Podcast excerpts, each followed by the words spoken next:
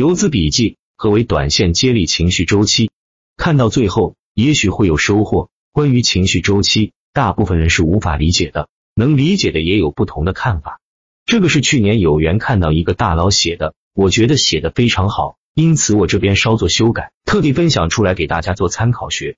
以下是数的探讨，气的方面用打板客网交易系统一点六四版，效果更佳。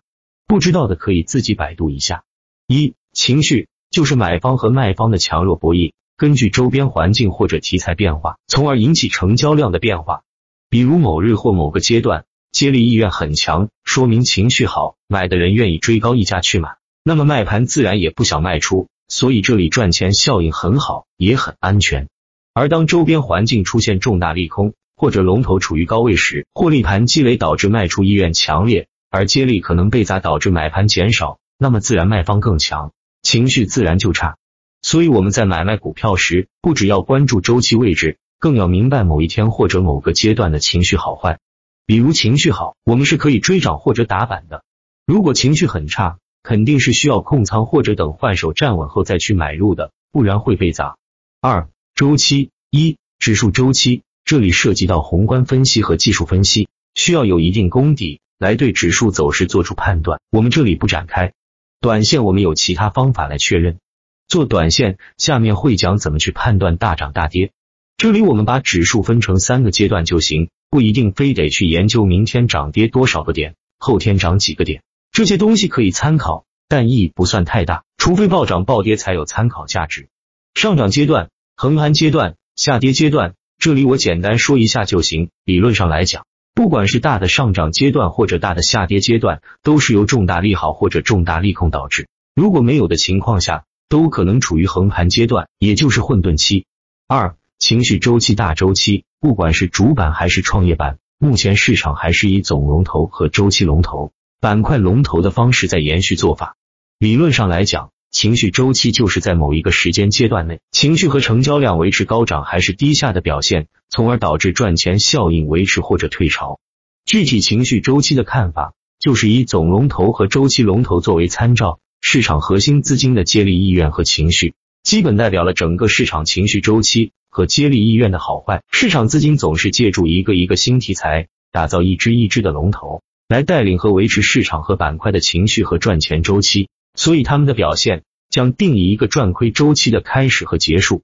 比如当前的总龙头是华银电力，周期龙头是顺铂合金，只要他们两个集体倒下，那么市场就确定开始退潮，代表这一个赚钱周期结束了，需要等待新周期。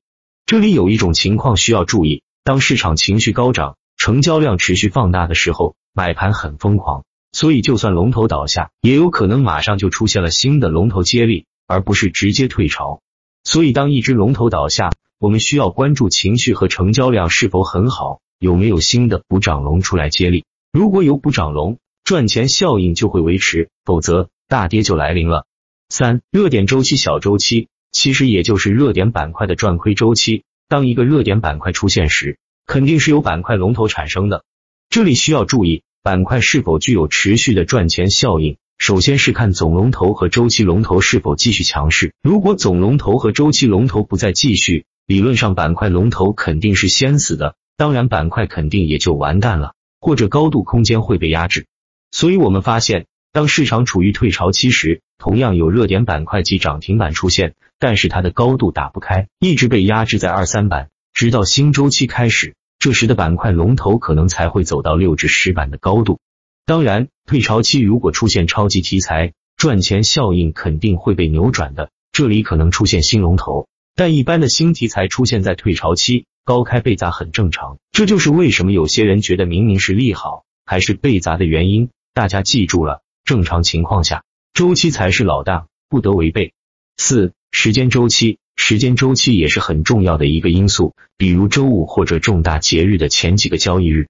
资金都会出来，等待最后一到两个交易日重新布局，往往所以这里需要注意出现龙头的可能，比如一九年春节出现的银星能源，二十年春节出现的连环药业、泰达股份，今年春节出现的金牛化工。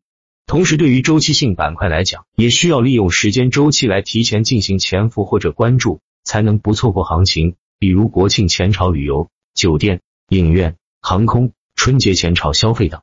三、周期演变一。当总龙头、周期龙头、板块龙头集体处于高位时，如果集体平开到集体退潮跌停，这里的杀伤力是很大的，一般跌百分之三十至百分之五十，很正常。大周期大跌，小周期小跌，也就是我们经常看到的 A 字杀。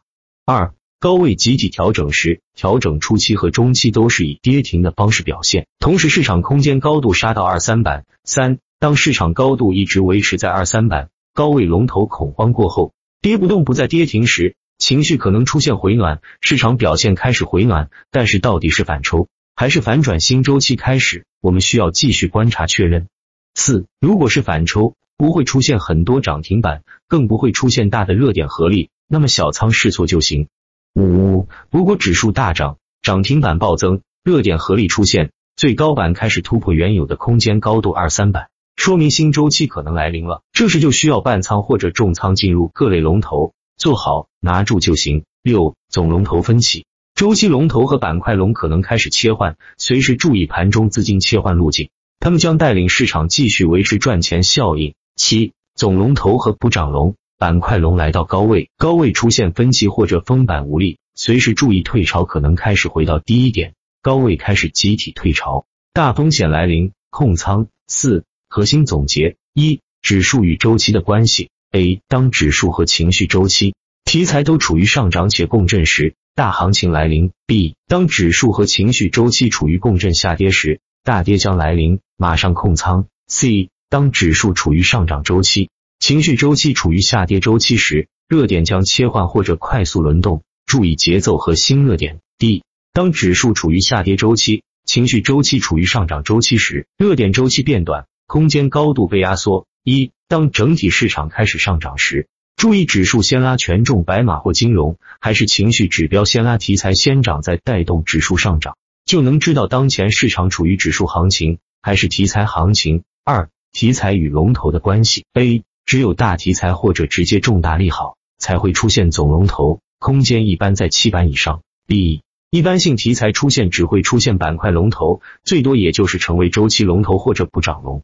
空间一般是五至七板。三、周期与龙头的关系。A. 一般只有在上涨周期的初期才会出现总龙头。B. 上涨周期不灭，总龙头不倒，周期龙头不断补涨顶替，板块龙轮动交替，继续维持赚钱效应。C. 最后走成总龙头的，要么是周期起涨时的最强题材板块龙头，要么是自动顺位的周期龙头。D. 理论上来讲，新周期龙头不会再在老题材里面诞生。